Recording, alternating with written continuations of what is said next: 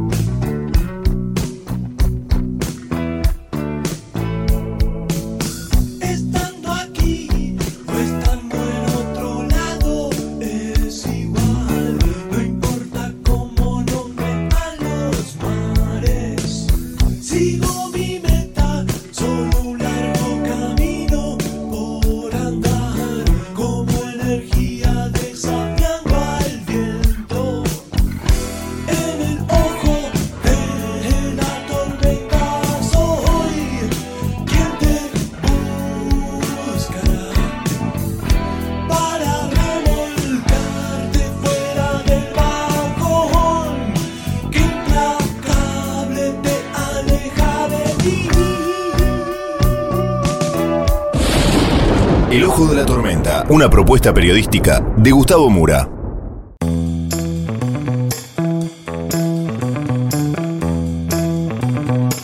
Bienvenidos al Ojo de la Tormenta. La tapa de hoy es La inseguridad sigue siendo el tema. Vamos entonces con los temas del día de hoy en este breve sumario.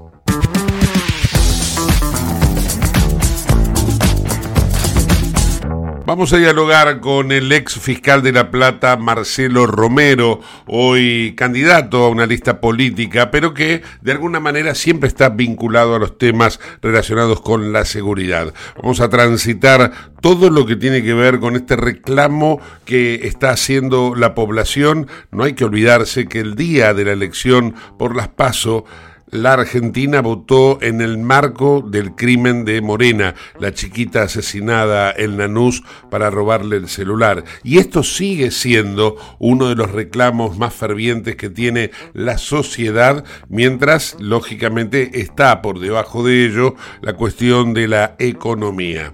Vamos a trasladarnos también a la provincia de La Pampa a ver de qué manera se está produciendo un vino que compite con los principales mercados del mundo, pero al mismo tiempo le gana a lo que es la producción de Mendoza en cuanto a calidad. Y vamos a cerrar el programa con un tema musical vinculado al jazz. Catherine Russell para interpretar Did I Remember. Todo esto y mucho más en el ojo de la tormenta.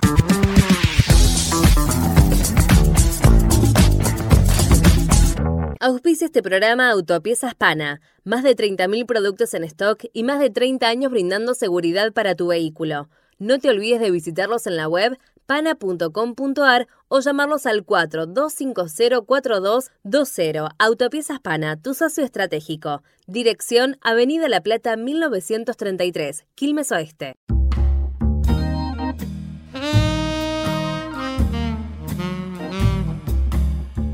A mitad de camino entre las PASO y las elecciones, por decir de algún modo, todavía tratamos de seguir interpretando qué está buscando la sociedad argentina. Si lo que busca es la estabilidad económica, si lo que prefiere o prioriza es la seguridad, eh, si estamos virando hacia la centro derecha como tal vez muchos dicen, la Argentina es de derecha. No sé por qué se piensa que la Argentina es de izquierdas. Pero bueno, vamos a hablar sobre estos temas con el ex fiscal Marcelo Romero, ahora que ha entrado en la política, por ahí tiene otra visión de la sociedad. No sé si le ha cambiado la perspectiva. Marcelo, ¿cómo estás? Hola Gustavo, ¿cómo estás? Buenas tardes. ¿Te cambió la perspectiva el hecho de abandonar el poder judicial e incursionar en la política? ¿Seguís viendo las cosas desde el mismo prisma? No, salí de una burbuja, la burbuja judicial. Nosotros estábamos muy imbuidos en las causas judiciales, obviamente con un contacto directo con la realidad más triste, ¿no? Que es la realidad generada por la inseguridad, por el delito.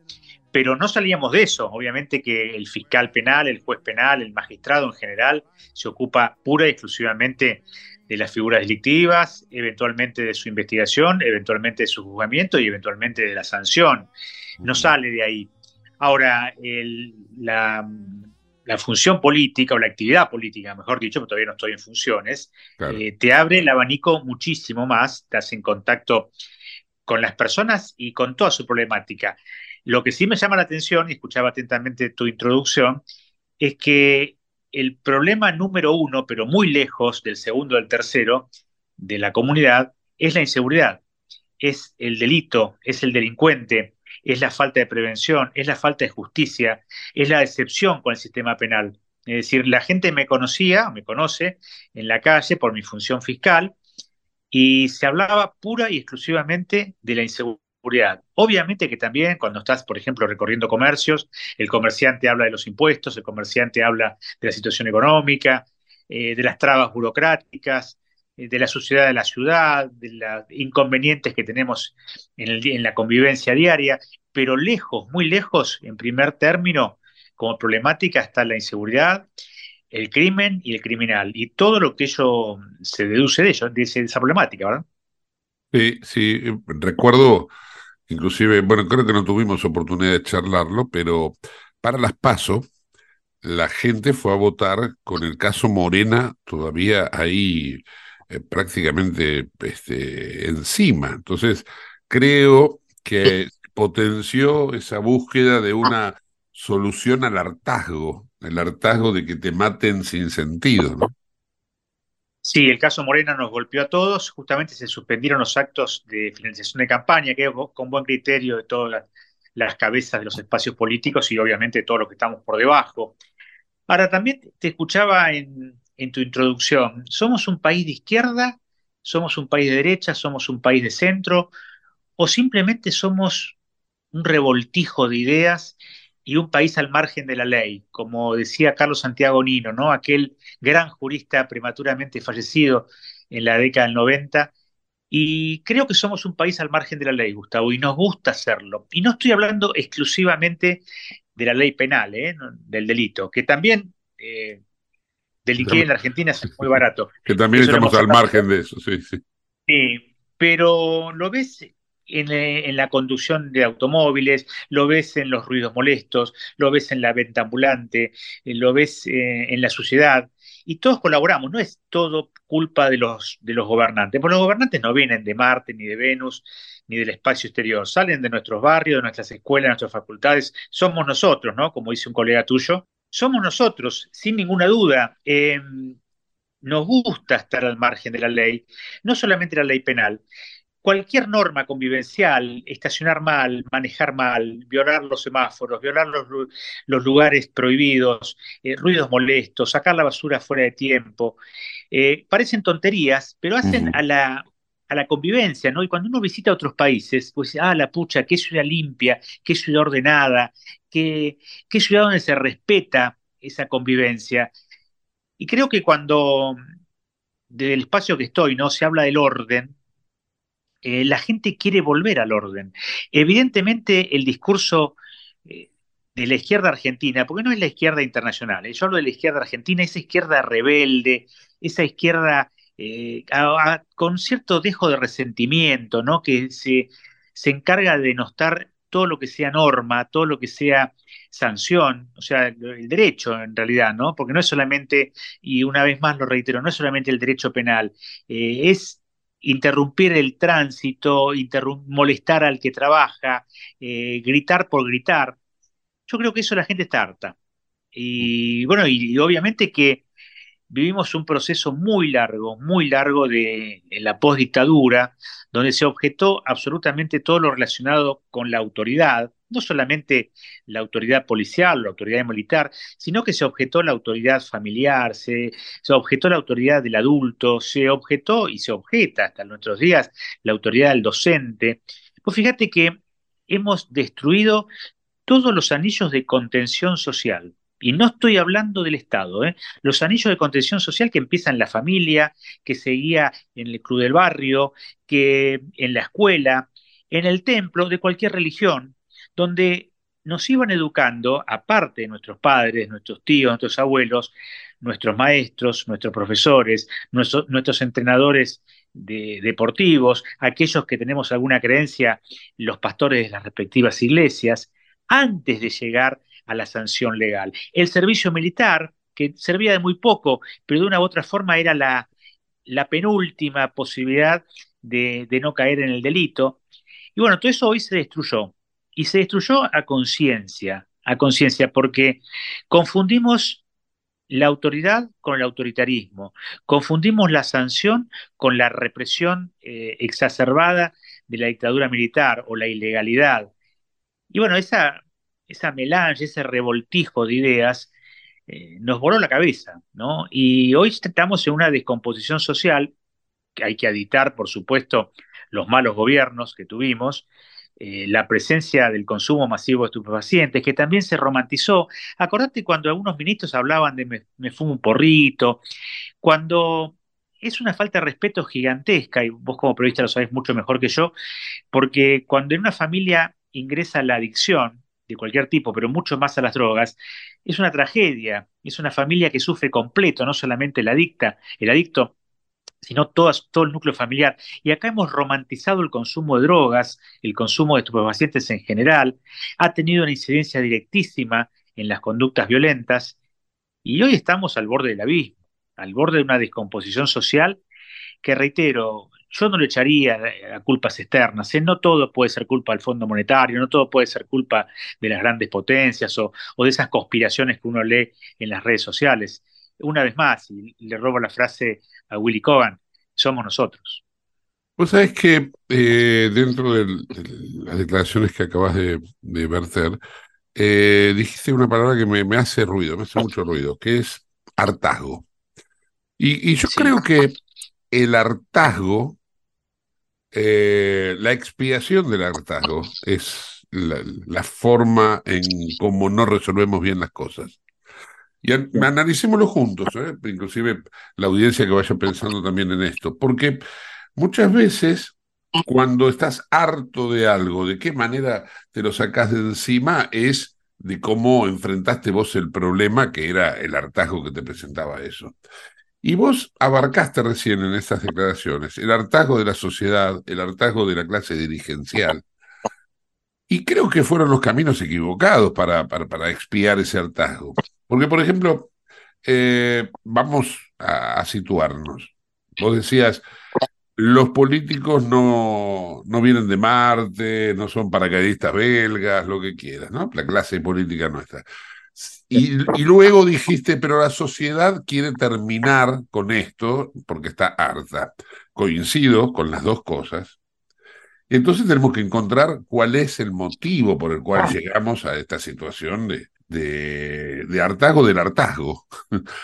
Eh, entonces, me, acordé, por ejemplo, de un hecho, es un hecho simbólico, no le voy a caer solamente a él. Le impusieron a la, a la sociedad normas que debían cumplir, adicionales. Y el primero en incumplirlas fue el que las impuso, presidente de la Nación. El Poder Judicial, que tenía que juzgar al Poder Ejecutivo, que había emitido las normas como si fuera el poder legislativo, que era quedarse en casa y no reunirse con la gente, no sanciona al que violó la norma, que había sido el mismo emisor. La sociedad toma eso. La sociedad mira ese reflejo y dice, pero acá está todo corrupto. No está corrupto solamente el que violó la norma, que es el presidente. Está corrupto el Poder Judicial que no sanciona al presidente. Estamos corruptos nosotros. Entonces sigamos, siga la joda. Por eso es que creo que la expiación del hartazgo está equivocada en la Argentina, porque estamos hartos, como decía Serrat, hartos de estar hartos, pero en realidad no ponemos nunca el punto real o el, o el, que va, el que corresponde. Por eso me, me fijé en la expiación del hartazgo, cómo le ponemos punto final a ese hartazgo y en el cómo está la solución. Sí, no puedo estar sino totalmente de acuerdo con lo que decís, me siento parte responsable porque hasta hace cinco minutos integré las plantillas del Ministerio Público, del Poder Judicial, y desde el Poder Judicial y del Ministerio Público, por lo menos en el foro penal, donde ejercí siempre la función, no le estamos dando y no le dimos en todos estos años una respuesta adecuada a la comunidad que con sus impuestos paga nuestros sueldos. Eh, el ejemplo que diste con la pandemia eterna y la falta de sanción. Falta de sanción a, a hechos que están más que probados, ¿no? No solamente con las fotos y con los videos, sino con un montón de circunstancias, como por ejemplo el vacunatorio VIP, eh, con, por ejemplo, la compra ilegal de, vacunas y la no compra de otras que estaban a disposición. En fin, tantas atrocidades que se cometieron eh, con la bandera de la lucha contra el COVID que están quedando impunes. Evidentemente están quedando impunes y el poder, el poder Judicial es responsable, no corresponsable, es responsable de no haber actuado. Eh, no puedo más eh, que estar de acuerdo, por supuesto. Ahora, ¿cuándo empezó todo esto, no? ¿Cuándo perdimos la brújula de tal forma? Estamos en ese lugar del mar, en esos polos magnéticos donde la aguja gira, gira y gira y no sabemos dónde están los puntos cardinales. Por ejemplo, desde el Poder Judicial, que puedo hablar, creo que con autoridad.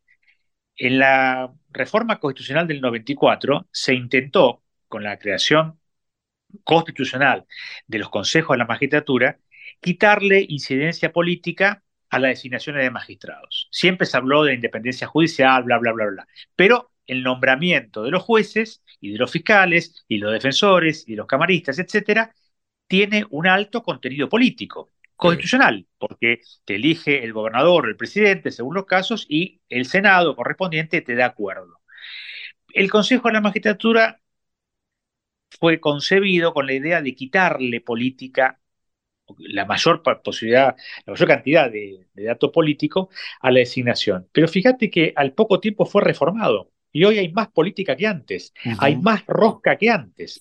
hoy hay que, tenés que rosquear con los consejeros de la magistratura, con el Ministerio de Justicia, con el Senado, etcétera, para llegar al cargo. Entonces, es lógico, eh, que sea lógico no significa que sea correcto, ¿no? O sea, cuando lógica, ¿te acordás? El racionamiento es lógico, pero es moralmente inaceptable que el Poder Judicial esté constreñido a presiones políticas, porque las presiones políticas son las que te pusieron en el cargo y las presiones políticas son las que te van eventualmente a sacar, porque el mismo Consejo de la Magistratura, a nivel federal, por ejemplo, es el que te expulsa de ese poder judicial. Entonces, magistrados que a lo mejor no son corruptos, porque no cobran coimas y demás, pero cometen actos de omisión, miran para el costado. Este es uno de ellos, este es un caso flagrante donde el Poder Judicial hizo la vista gorda, ¿no? Como decían las abuelas, y tantos otros. Ahora, a nivel provincial, se dio algo mucho peor, mucho peor, eh, y hablo de la justicia, ¿no? Hacemos un poquito de memoria, éramos jovencitos los dos, vos más que yo, pero acordate cuando asume el doctor Alfonsín eh, en la restauración democrática, había toda una pseudo intelectualidad medias no, ¿no? que se creía, tenía habilidades parisinas, ¿te acordás? Eh, se creían los herederos del mayo del 68. Y eran unos chantas, porque en Argentina si lo, que sobran son chantas. Eh, habían leído tardíamente a Michel Foucault, eh, bueno, les gustaba el cine alternativo, pero no eran intelectuales, eran intelectualoides de café, pero que fueron colmando las aulas, las cátedras y demás. En el medio de eso aparece un jurista que ya venía con, con su prestigio en las aulas, que, fue, que es Eugenio Zaffaroni, eh, extrapolando conceptos, eh, conceptos jurídicos de la Europa continental de posguerra, donde esos autores criticaban la ideología que tenían ciertos tribunales penales, sobre todo en Alemania y en Italia, ideología no de los militares, sino de los jueces civiles, ¿no? de los que juzgaban a las personas, y propugnaron la abolición de ciertas normas y hasta de ciertas eh, ideologías que inundaban esos tribunales. Zaffaroni, con una habilidad realmente destacable, en este caso para el mal, extrapoló esas ideas y construyó algo parecido en la postdictadura argentina. Cuando en honor a la verdad, los militares argentinos no usaron el Código Penal para cometer sus atrocidades, las cometieron y punto, sin intentarles tres pepinos lo que decía el Código Penal, lo que decía la Constitución o lo que decían los códigos de procedimientos. Acá no había nada que abolir. De hecho, eh, inmediatamente el doctor Alfonsín eh, propició una ley que corrigió todos los aumentos de pena que había, eh, habían sido instalados en el Código Penal por lo que se denominaba la CAL, la Comisión de Asesoramiento Legislativo, ¿no? que lo que reemplazaba el Congreso de la Nación, y eliminar la pena de muerte que estaba prevista en el Código, en el Código Penal, en el artículo 80 bis, con la firma del Pacto San José de Costa Rica. O sea que no había nada que abolir y de hecho se sigue aplicando el código vigente desde 1921.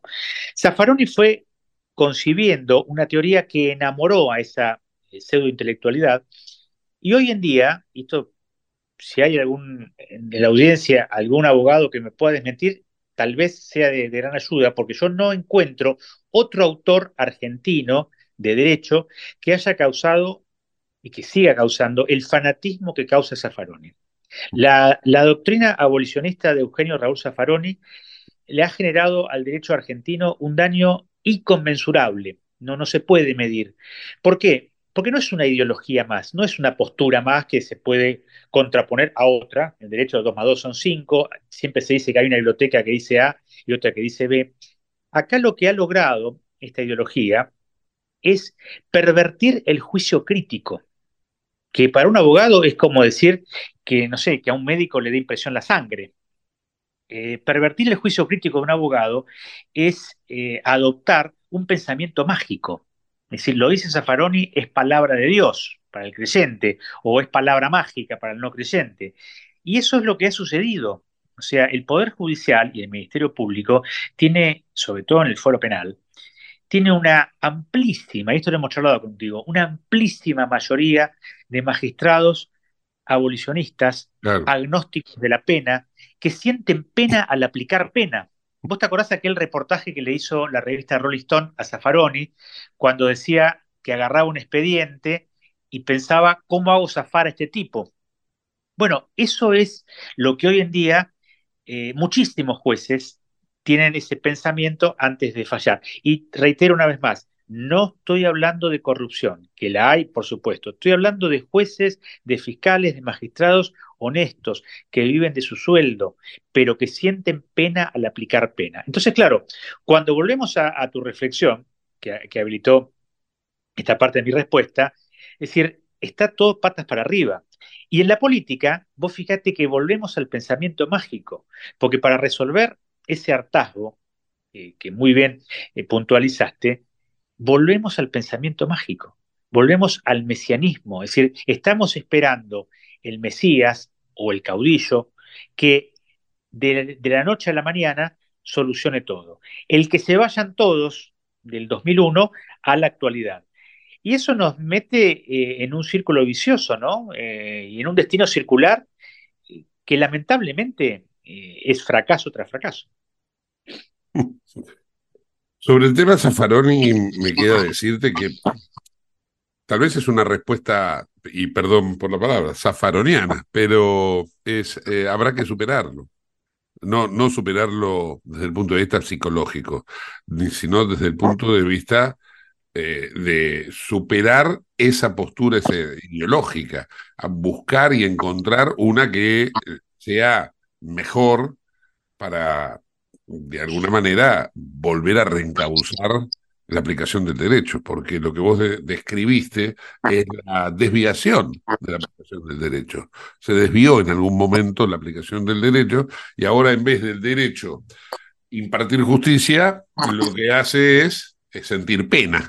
Entonces, eh, es como que no, no hay más derecho se invirtió el paradigma milenario del derecho penal. De un lado estaba el delincuente, el criminal, el ladrón, el homicida, el violador, y del otro lado estaba la víctima. ¿Sabe qué se enseña en las facultades de Derecho hoy? Me lo aprendí de memoria. El criminal es la víctima del sistema capitalista neoliberal que lo excluyó quitándole oportunidades y que ahora lo selecciona para prisionizarlo. Si vos contestás eso, aprobás la materia, aprobás el posgrado y lo más grave, aprobás los exámenes en el Consejo de la Magistratura. No más palabras, señor juez. este tipo de charlas este, son las que me parece a mí que deberían darse más en la, en la campaña que, que lo que se está dando, ¿no? Se está dando, hoy se está hablando del reparto de dinero, de cómo, cómo darle al pollito la comida en la boca y no de decirle al pollito a dónde está la comida para que la vaya a buscar, ¿no? Bueno, esa es la clave. Esa es la clave. Un abrazo. Marcelo Romero en el ojo de la tormenta.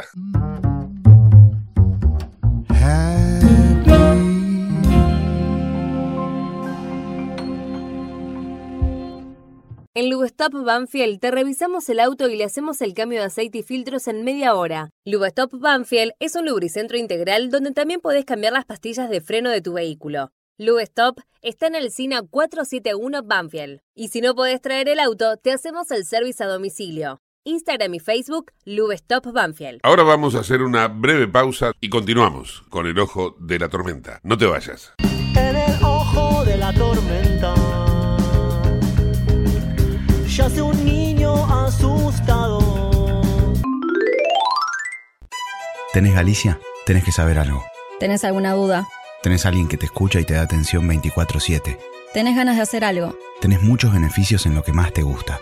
Tenés ganas de no hacer nada. Tenés una app para hacer todo desde el celular sin moverte del sillón de tu casa. Tenés, todo para vivir un día a día mejor. Tenés Galicia. Tenés Galicia.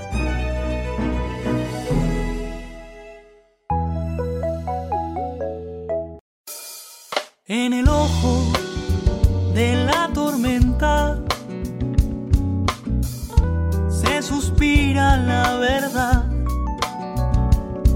En el ojo de la tormenta es momento de bailar.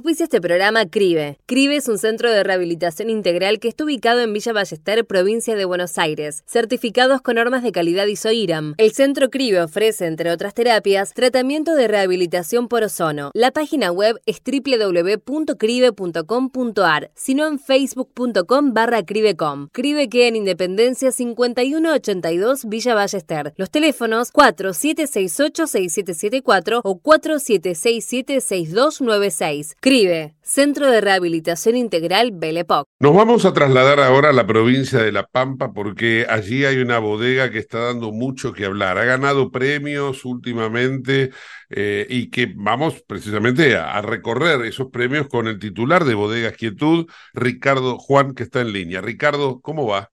Hola, ¿cómo te va? Buenas tardes, buenas tardes para vos y para toda la audiencia. Bueno, contanos por favor un poco estos premios que han recibido, la medalla doble oro, la medalla de oro, contanos un poco de qué se trata y cuáles fueron los vinos que han ganado esos premios. Bueno, mira, eh, nosotros ya hace varios años que venimos participando de este concurso internacional, ¿no? Que se llama Vinus, uh -huh. eso se realiza en Mendoza y bueno, normalmente este, hay participación de muchos países del mundo. ¿No? que vienen, que muestran sus vinos, traen su, su, calidad y este, lógicamente acá este, eh, también son tenidos muy en cuenta. Así que bueno, nosotros este año presentamos siete muestras, ¿no?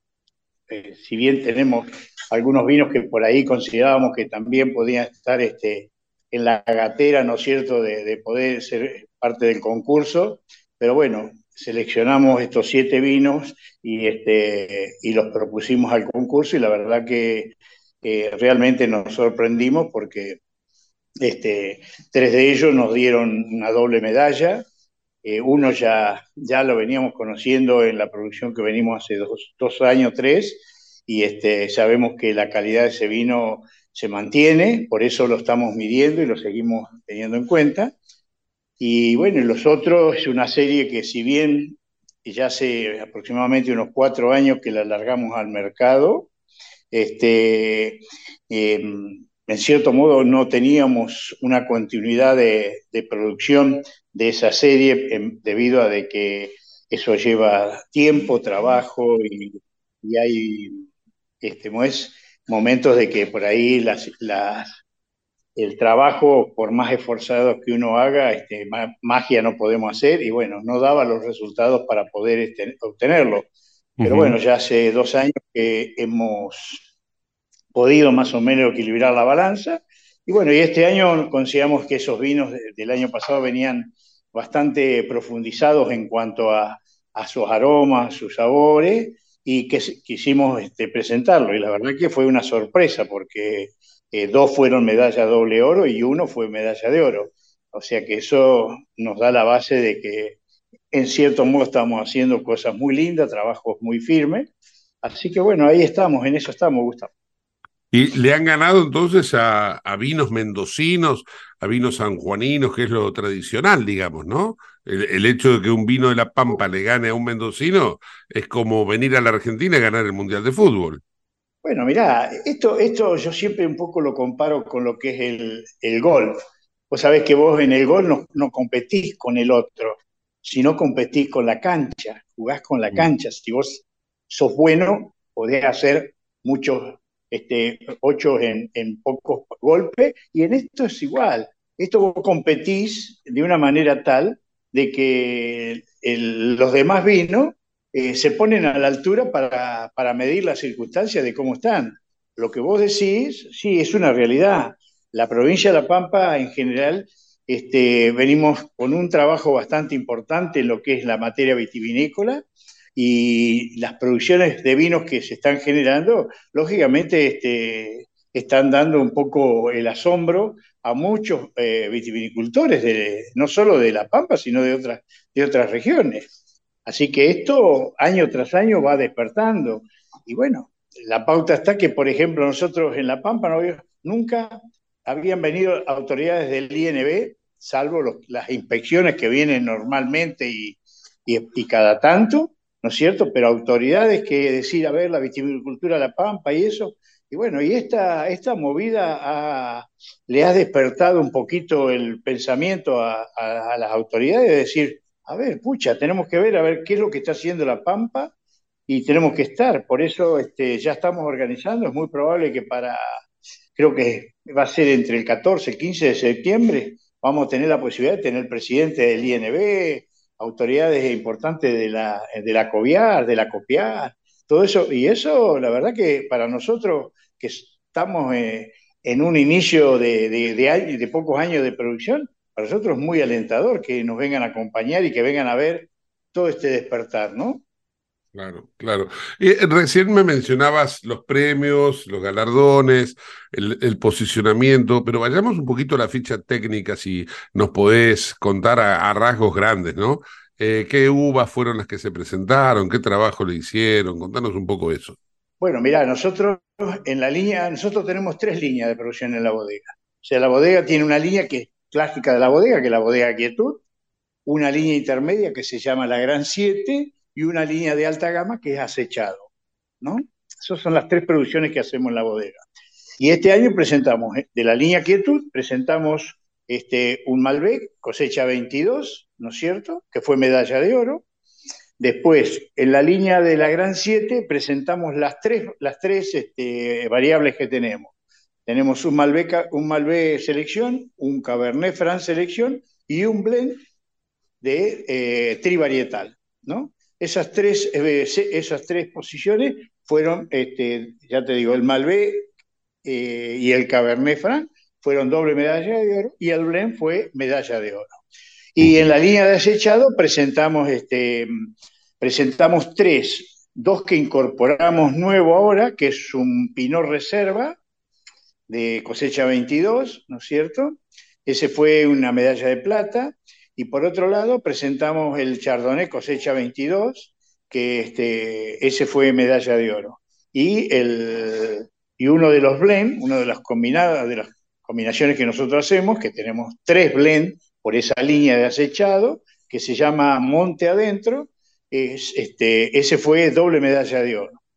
Ese vino tiene una combinación este, en distintas facetas de, de tres cepas, Malbec, eh, Taná y Shirá.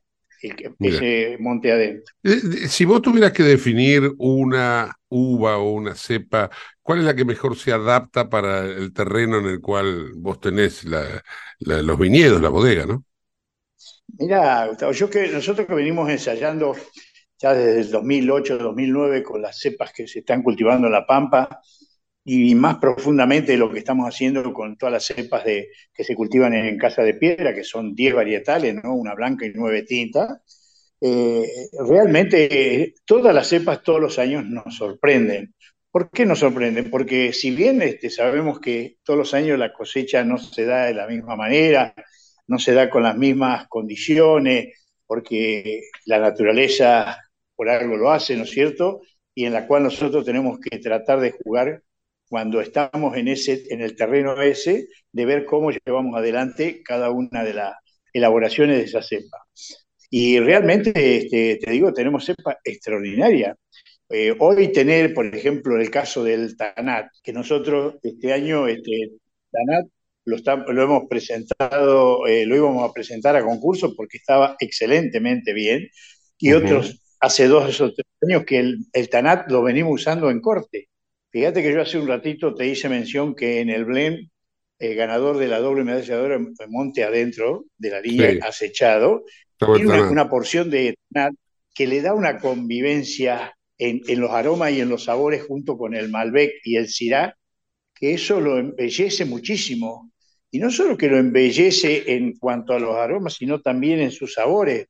Y, cuando vos lo tenés en la boca, un vino de, esa, de ese potencial, ¿no es cierto? Se nota esa, esas diferencias y yo eso lo da porque, porque las cepas bases son muy buenas. Por eso quiero resaltar de que las cepas que se cultivan ahí en Casa de Piedra, que ya te dije, son nueve tintas y una blanca, eh, tienen condiciones extraordinarias y todos los años nos van sorprendiendo. Tal es así que nosotros ya en años anteriores hemos premiado el Petit Verdot, hemos premiado el Syrah, el Tanat, todos esos vinos los, hemos premiado, los venimos premiando, ¿por qué? Porque sabemos que tienen muy buena base de lo que es fruta y aroma, que hace muy noble al vino que se elabora. Claro, claro. Ricardo, para, para terminar, contame un poco cómo está la ruta del vino, cómo, cómo viene eso. Bueno, mira, eh, justamente hace poquito estuvimos haciendo algunas reuniones, estamos trabajando con la gente de turismo de la provincia de La Pampa, con el Ministerio de la Producción, con los distintos eh, lugares, digamos, de producción, porque, a ver, nosotros hoy por hoy, eh, La Pampa, para que la, audiencia lo entienda, este, es, es una extensión bastante amplia, donde las distancias entre puntos y puntos son bastante importantes, no es que estamos como el caso de Mendoza, el caso de San Juan, que con, en, una distancia corta, por decir, en 10, 15 kilómetros tenemos varias posibilidades de visita en lo que es el tema de vinos. Y bueno, y hoy estamos, se está trabajando sobre una ruta que, eh, que va a ser la parte, digamos, la parte suroeste, que vendría a ser todo lo que es la, la cota sobre el Colorado, y eso sería 25 de mayo, Casa de Piedra, Gobernador Duval, ahí entraría esa faceta y después ya entraríamos un poco más adentro con la ruta del vino de lo que es desde General Hacha, pasaríamos acá por Santa Rosa, la capital, ¿no es cierto? Y iríamos hacia la parte eh, noroeste, digamos, o más al norte, donde están las bodegas que están eh, eh, empezando a caminar en todo lo que es este, la parte de Calufú, Pichihuinca, Telén, General Pico, eh, se está empezando a, hacer un polo productivo que año tras año va creciendo. Y bueno, y, hay muchas inversiones que están, se están en, estudio para relacionarse al tema eh, dentro de la provincia de La Pampa también. Claro, claro. Bueno, decirte que estamos ansiosos porque se, se confirme la, la, ruta del vino en La Pampa, ¿eh? te digo. Sí, por supuesto, para nosotros va a ser muy lindo porque, a ver, nosotros que estamos adosados a la parte de turismo y este, en la cual este, trabajamos muy a codo a codo con la Dirección de Turismo y este, es darle profundidad a todo esto para que el turista que, llegue a la provincia de La Pampa tenga la oportunidad de poder, eh, de, ver experiencia, de ver cosas lindas, de ver cosas distintas, porque hay que ser sincero, estas cosas son distintas a la industria generalizada del vino. Nosotros tenemos unas formas de, manejarnos que lógicamente hace que los productos que estamos hoy este, ofreciendo y que parte han sido de estos concursos, sale de todo contexto de lo que es una industria vitivinícola en gran escala. ¿eh? Eso hay que tenerlo en cuenta. Seguro, seguro. Además, La Pampa no solamente tiene este vino premiado, sino que además tiene unas carnes excelentes. Así que bueno, es una opción, siempre lo hablamos con la gente de turismo de La Pampa. Eh, la Pampa se está posicionando como una opción turística muy interesante. Sí, por supuesto, y aparte eh, nosotros siempre trabajamos un poco en conjunto con otras producciones y, este, y te digo sinceramente, tenemos no solo lo que es el, eh, vino, bueno, la carne sabemos que es, una producción excelente y también tenemos lo que es lácteo, lo que es chacinado, o sea, todo eso juega muy bien dentro de la provincia. Y bueno, y ahora te digo, estamos organizando, es muy probable que ahora para, creo que no, no tengo presente en este momento, creo que es el 8, 9 y 10 de septiembre, de septiembre se hace ahí en el Centro Cultural Kirchner, la, parte de la exposición de La Pampa, así que ahí vamos a estar presentes seguramente, estamos tratando de organizar para ver si podemos este, manejarnos y, este, y poder brindarle a la gente de Buenos Aires y todo el conurbano, que, siempre tiene la posibilidad de, de, poder disfrutar cosas distintas, bueno, que ahí tenga la posibilidad de probar estos productos pianos, ¿no? Ahí nos veremos, Ricardo. Te mando un fuerte abrazo. Antes de cerrar la entrevista, la página web de la bodega, la bodega Quietud. Es bodega, bodega gmail.com. Esa es la página web. Después está la página de Instagram y de Facebook también. Eso nosotros, yo no lo manejo. hay un, grupo que es el que se encarga de todo el trabajo ese. Este, y bueno, y ahora están se está trabajando en, algunas modificaciones, en algunas cuantas cositas que por ahí este, a lo mejor eh, no está actualizado en todo su detalle, pero pueden encontrar ahí toda la producción que nosotros hacemos desde la bodega. Así que, y cualquier consulta, por supuesto, este, nuestros teléfonos están disponibles, los WhatsApp, para poder este, brindarle a la, a la audiencia tuya, que sabemos que es muy amplia, así que este, toda la información que quieran respecto a los vinos de La Pampa, no hay problema. Ricardo Juan, un fuerte abrazo. Hasta luego. Gracias y, un saludo a toda la audiencia, que esté muy bien. Gracias, muy amable. Ahí está. Ricardo Juan, titular de las bodegas Quietud en el Ojo de la Tormenta. Te invitamos a conocer La Pampa, porque creemos en una nueva forma de viajar a un ambiente ideal para estos tiempos. Aire puro, bosques y fauna nativa, gastronomía gourmet, vinos patagónicos, pueblos con historias emocionantes. En La Pampa, seguro te relajás, seguro te emocionás, seguro disfrutás. Viaja seguro, viaja a La Pampa, portal de la Patagonia.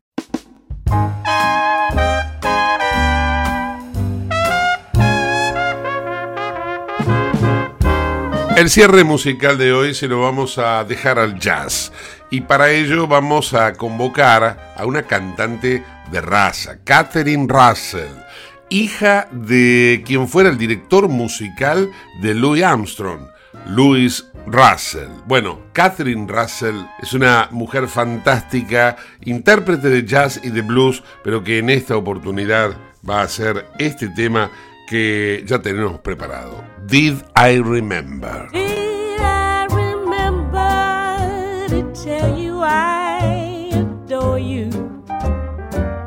And I'm living for you alone. Did I remember to say I'm lost without you? And just how about you I've grown.